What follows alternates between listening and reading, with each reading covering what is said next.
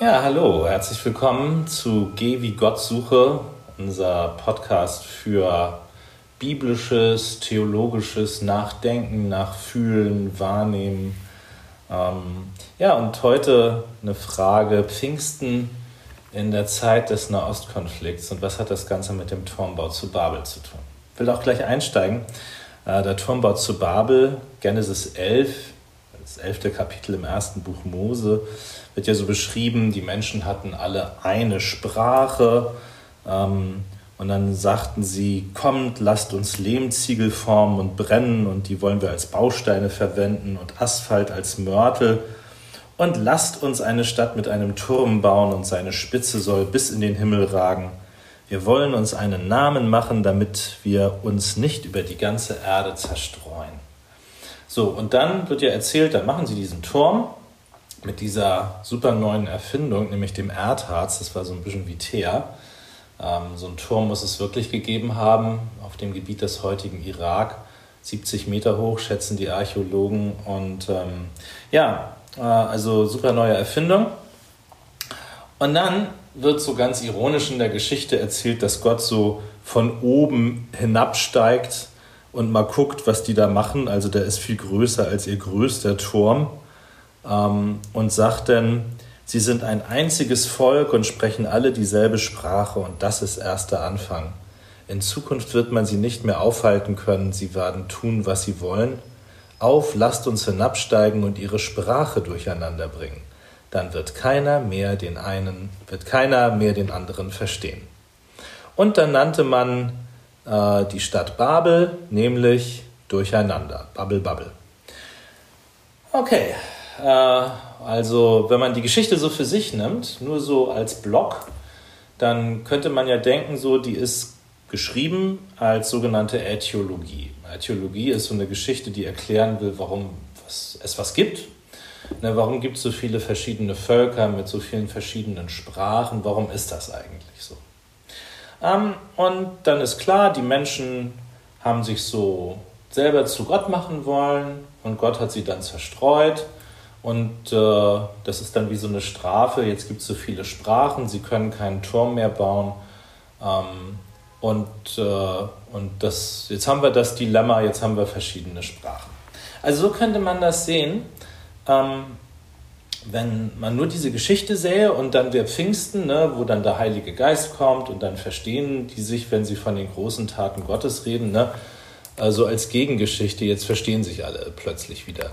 Ähm, das lese ich mal vor, äh, wie das in der Pfingstgeschichte klingt. Ne? Und zwar, ähm, es erschienen ihnen Zungen wie von Feuer, die sich zerteilten, und auf jede und jeden von ihnen ließ sich eine nieder.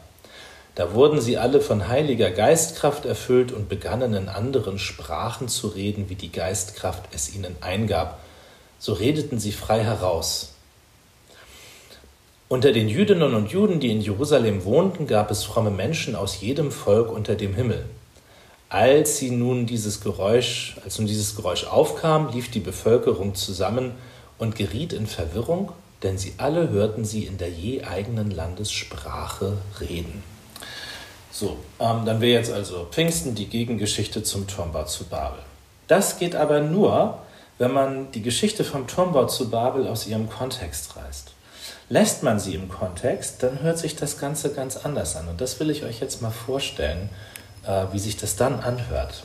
Ähm, und zwar direkt im Kapitel davor, also in Kapitel 10, steht eine sogenannte Völkertafel. Da werden also ganz viele Völker aufgezählt und wer wen gezeugt hat, ne, das hört sich dann so an, Ägypten ist der Vorfahre der Luditer, Anamiter, Lehabiter, Nafruhit, Naftuhiter, Patrusiter, Kasluhiter und Kaftoriter und so weiter. Also ein ganzes Kapitel mit Namen, die du wahrscheinlich noch nie gehört hast. Ne? Ähm, und dann kommt das mit dem Turmbau zu Babel. Da steht dann plötzlich, damals hatten alle Menschen nur eine einzige Sprache. Und dann wollen sie diesen Turm bauen, um sich einen Namen zu machen. Und da fragt man sich doch, irgendjemand muss sich ja gedacht haben, dass es eine gute Idee ist, das in diesen Zusammenhang zu setzen und die Geschichte so als eine Geschichte zu sehen. Und was, hat sich diesen, was haben sich diese Leute dabei gedacht? Also Weil erst haben sie ganz verschiedene Sprachen, jetzt haben sie eine Sprache. Und erst haben sie ganz viele Namen, dann steht hier, damit wir einen Namen haben. Aber hä, die haben ja schon alle einen Namen. Ähm, also was soll das? Und danach, das ist interessant, ähm, danach der Geschichte vom Turmbau zu Babel geht das gleich weiter mit den Völkerlisten und mit den Nachkommensnennungen und den, den Völkerstämmen. Ne? Ähm, so, da steht dann, äh, also Arpachschad war 35 Jahre alt, als sein Sohn Schelach geboren wurde und lebte noch so und so lange. Und Schelach war 30 Jahre alt, als sein Sohn Eber geboren wurde. Da geht es gleich weiter ähm, mit einer Geschlechterliste. Also ganz viele, viele Leute mit vielen, vielen verschiedenen Sprachen. Also ähm, was soll das? Warum steht diese Geschichte da? Und ähm, äh, das kann ich mir nur so erklären, dass verschiedene Sprachen zu haben und dass wir alle ganz verschieden sind, das ist der Normalzustand. Das ist das Gute. Das ist, wie es sein soll.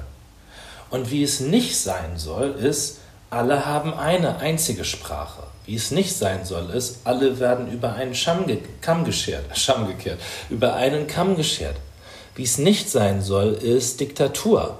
Alles einheitlich nach Schema F. Jeder Mensch wird so nach einem Lineal ähm, bemessen. Ne? So soll es nicht sein. Ähm, und klar, wenn Menschen sich so organisieren wie Diktaturen, dann schaffen die auch eine Menge. Ne, dann können die Türme bis in den Himmel bauen. Ähm, und wenn der Mensch als Individuum und wir alle als Verschiedene nicht mehr gesehen werden, dann bauen wir Türme bis in den Himmel bis heute. Ne, dann fliegen wir bis zum Mars und was auch immer wir hinkriegen. Ne? Aber das ist nicht das Normale. Das Normale ist, dass wir die verschiedenen Sprachen haben, dass wir verschiedene sind und es ist gut, dass wir verschieden sind und dass wir uns dann gegenseitig begegnen können. Also was wäre das für ein Leben, wenn wir alle gleich wären, alle eine Sprache, alle ja eine Armee. Ne? Und wenn man von dieser Sicht aus die Pfingstgeschichte liest, ne, dann hört sich die Pfingstgeschichte nämlich auch ganz anders an. Dann heißt es nicht, dass in Pfingst, an Pfingsten sich plötzlich alle verstehen. Das steht da nämlich gar nicht.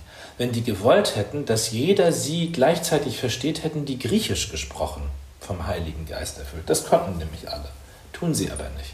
Sie reden in der jeweils eigenen Landessprache der Leute. Das heißt, die Verschiedenen, die verstehen sich in ihrer Verschiedenheit und sehen sich in ihrer Verschiedenheit.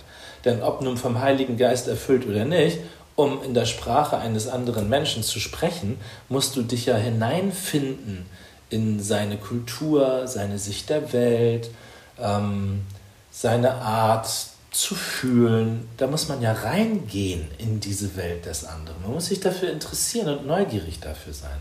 Sonst kann man die Sprache ja des anderen gar nicht sprechen. Ne? Ähm, und ähm, äh, das heißt, die lassen sich wirklich ein auf den anderen. Und da erzählen sie dann von den großen Taten Gottes. So.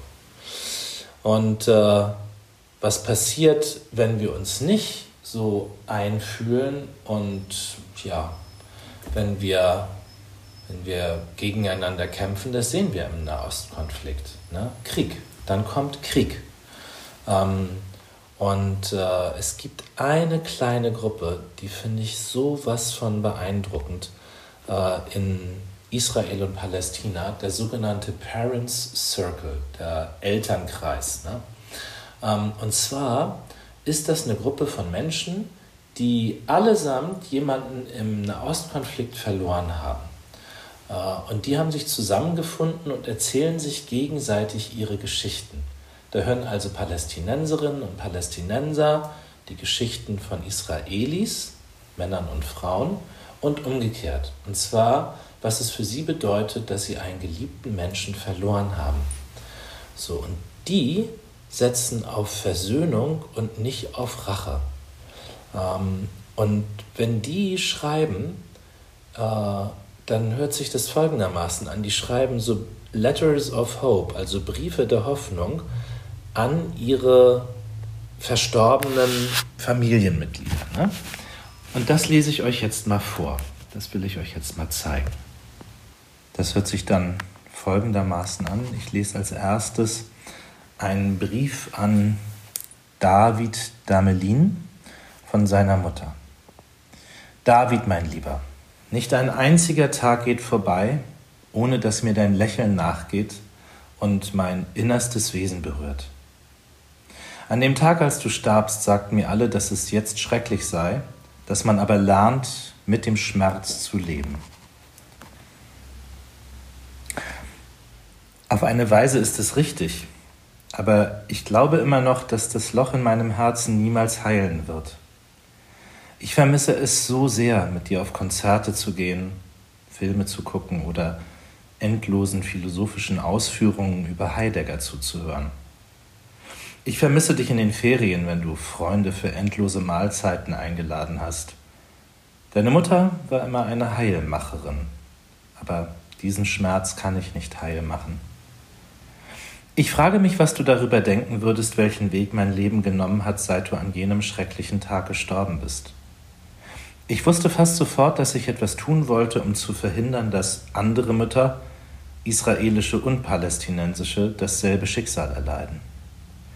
Wer hätte gedacht, dass ich vor Tausenden und Abertausenden von Menschen aufstehen würde, um daran zu arbeiten, dass die Gewalt endet und dass dieser Konflikt aufhört, der so viele Familien in beiden Gesellschaften in Mitleidenschaft gezogen hat. Ich wollte, dass der Name irgendwie mit etwas Pädagogischem in Verbindung gebracht wird. Und so habe ich mich dem Parents Circle angeschlossen, einem Forum für betroffene Familien aus Israel und Palästina, die nicht den Weg der Rache, sondern der Versöhnung gewählt haben. Ich habe deine Geschichte Menschen aus der ganzen Welt erzählt. Einige davon sind sehr berühmt, andere einfach und liebevoll. Und ich verspreche dir, auch wenn du nicht mehr da bist, inspirierst du immer noch Menschen und machst damit einen Unterschied. Ich will der Welt sagen, dass man nach dem Verlust eine Entscheidung treffen muss. Man kann mit dem geliebten Menschen sterben oder man kann sich dafür entscheiden, es zu versuchen und es anderen Menschen ermöglichen, dass sie diesen Schmerz nicht ertragen müssen, der nie weggeht. Dir Briefe zu schreiben bedeutet für mich, weiterhin deine Mutter zu sein. Aber es macht, mir auch möglich, macht es mir auch möglich, zu anderen Müttern zu sprechen und sie darin zu unterstützen, mit ihrem Schmerz klarzukommen. Alles Liebe, deine Ma. Denk gerade klarzukommen ist wahrscheinlich eine schlechte Übersetzung, eher umzugehen, mit ihrem Schmerz umzugehen. Das ändere ich gleich mal. Dann ein Brief einer palästinensischen Mutter für Mahmoud Awad, getötet 2008 mit 18 Jahren. Mahmoud, du warst die erste richtig große Freude in meinem Leben. Ich habe fünf Jahre lang darauf gewartet, dass du Licht in mein Leben bringst. Ich vermisse dich so sehr, wenn die ganze Familie um den Tisch sitzt und du nicht bei uns bist. Es tut so weh, dass du gegangen bist. Ich wollte an jenem schrecklichen Tag nicht, dass du aus dem Haus gehst. Ich war sauer und wollte nicht, dass du rausgehst. Aber du machtest dir Sorgen um deine Brüder, die auch rausgegangen waren. Du hast das Haus verlassen und sie sicher nach Hause zurückgebracht. Ich dachte, du seist auf deinem Zimmer und lernst. Aber da lag ich falsch. Du warst wieder nach draußen gegangen und kamst nie wieder zurück. Ich dachte, dies sei das Ende meiner Welt und beinahe bin ich mit dir gestorben. Aber durch deine Brüder und Schwestern und durch deinen Vater überlebte ich mit all dem schrecklichen Schmerz, der nie weggeht. Ein anderer Grund ist, dass du einen kleinen Bruder hast.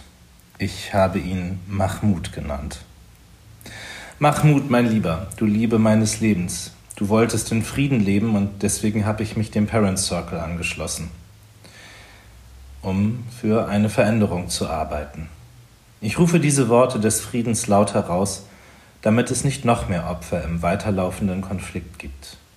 Mein Sohn Mahmoud sei stolz auf mich, so wie ich stolz bin auf dich.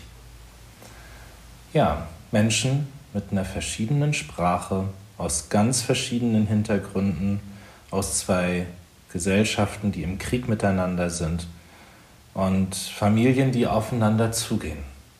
Das verstehe ich unter Pfingsten. Die bleiben verschieden, und sie verstehen sich für einen Moment in der Geschichte, für den Moment der Versöhnung.